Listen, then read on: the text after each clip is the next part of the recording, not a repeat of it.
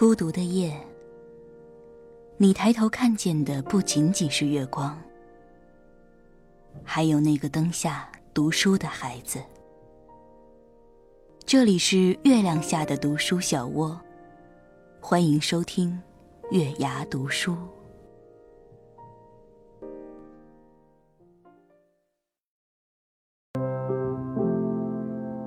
嗨，晚上好，这里是月牙读书，我是主播品月。记得关注喜马拉雅、荔枝 FM 或考拉 FM，均可收听到我们的节目。或者呢，你也可以在微信公众账号中搜索“月牙读书”，点击关注，回复“音乐”可以收取到当天节目中的音乐；回复“晚安”可收取到一句暖心的晚安；回复“互动”可以收取到我们的互动内容哦。今天准备给大家分享的文章名字是《凝七表和泡面屌》，嗯，名字有些特别。那让我们一起来听一下文章内容吧。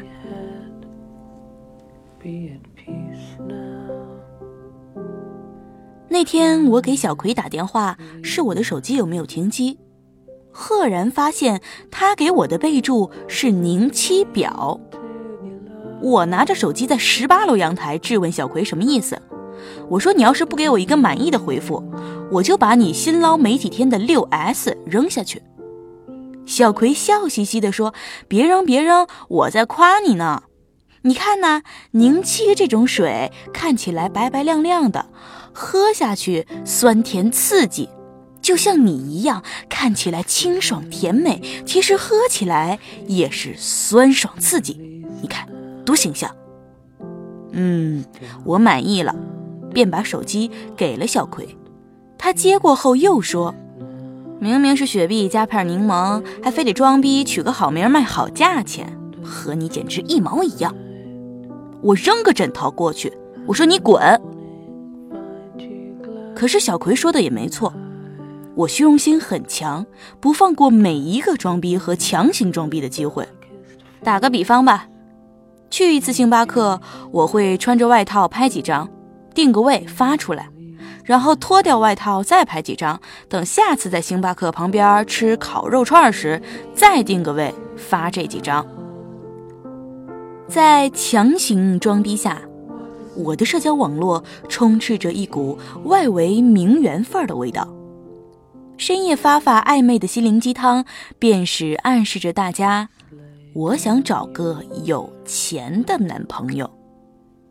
我的苹果手机是男朋友一号送的，苹果电脑是男朋友二号送的，周大福项链是备胎一号送的，卡地亚手镯是男朋友三号送的，快背烂的香奈儿包包是自己买的 A 货。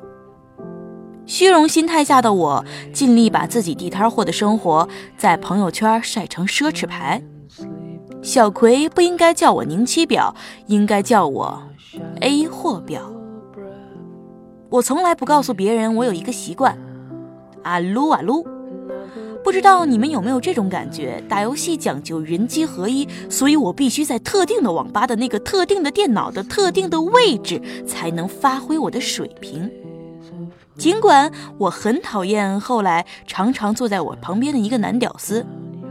他的头发那么长，衣服那么 low，眼镜片还那么厚，游戏还打得那么烂，每次半夜泡的泡面还是老坛酸菜味儿的，我最讨厌酸菜味儿，所以，我换了位置后九连跪，还是无奈继续在那儿玩，那个位置的风水适合我。某个深夜，那个泡面屌换了个口味的泡面，换成了红烧牛肉味儿的。我一闻就受不了了。我最喜欢吃的就是这个味道。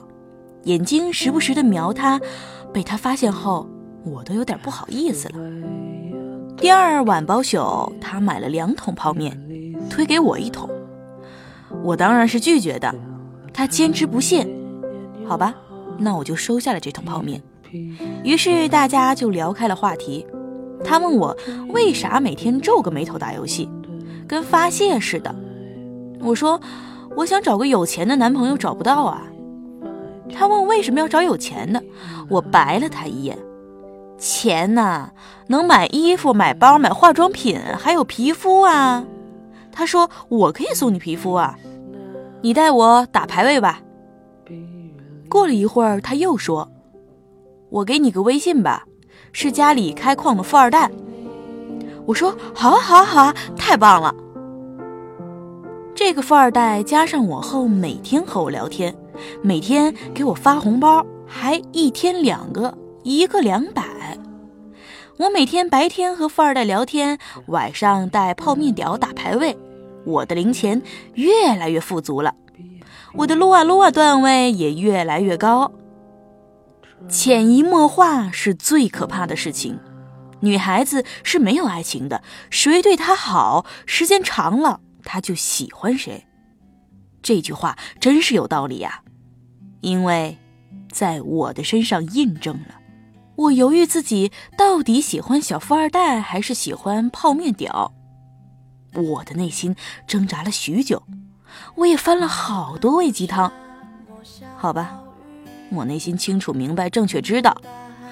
我喜欢小富二代是喜欢他的红包，我喜欢泡面屌是喜欢他忍我脾气喂我零食，打游戏我睡着后他挂机帮我打，每天还帮我买凝气和泡面。这么一算的话，N 比一泡面屌占大多数优势。好，所以我选择富二代。我开始尝试晚上不去打游戏。我给富二代说，半月后见面。这半个月，我每天贴面膜、跑步、吃维生素，尽量让自己的胶原蛋白活力起来。可最后一天，我还是失眠了。我跑网吧老位置去，还好还好，我看到了泡面屌。他看我来了，递给我一杯凝七。我的眼泪大颗大颗的落下来。他问我怎么了，我说不知道，不知道，不知道。我喜欢你介绍的富二代，我喜欢你。他笑着说：“还没见面你就这样啊？”我说：“嗯，不见了，我就喜欢你。”他拿出手机给我拍了一张照，我挡脸不让拍。过了一会儿，我的微信收到了这张照片。他给我介绍的富二代就是他啊，给我发红包的就是他。这次我的眼泪又落下来了。原来都是他，可以送我所有的皮肤吗？可以。可以给我买香奈儿包吗？可以。可以亲我一下吗？我不敢。我往他脸上吧唧亲一下，我说：“坐下吧，姐带你打双排。”好了。这个故事就是这样的，这是个和姐妹聊天时幻想的无聊小故事。看过太多的故事，爱与物质不可相同获得，所以突然就想写一个可爱的拜金婊被感动，结果屌丝秒变高富帅的皆大欢喜的故事。你只需要去爱，剩下的交给时光。我爹娶我妈时，彩礼只有三斗米，而我妈义无反顾地跟了他。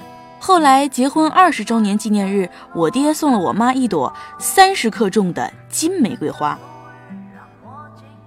所以，想摆脱贫困的挣扎都是正常的。所以，有关王思聪的幻想，我通通都理解。我也曾经幻想我是亚洲首富失落人间的女儿，一睁眼我成了公主小妹里的黄甫山，而你身边热气腾腾的男孩带你看过的风景，唱你喜欢的歌，宽阔的胸怀和明亮的眼睛，都是满满金闪闪的爱情。你想要的最后一定都会有。晚安。我想要更好更圆的月亮，想要未知的疯狂，想要声色的张扬，我想要你。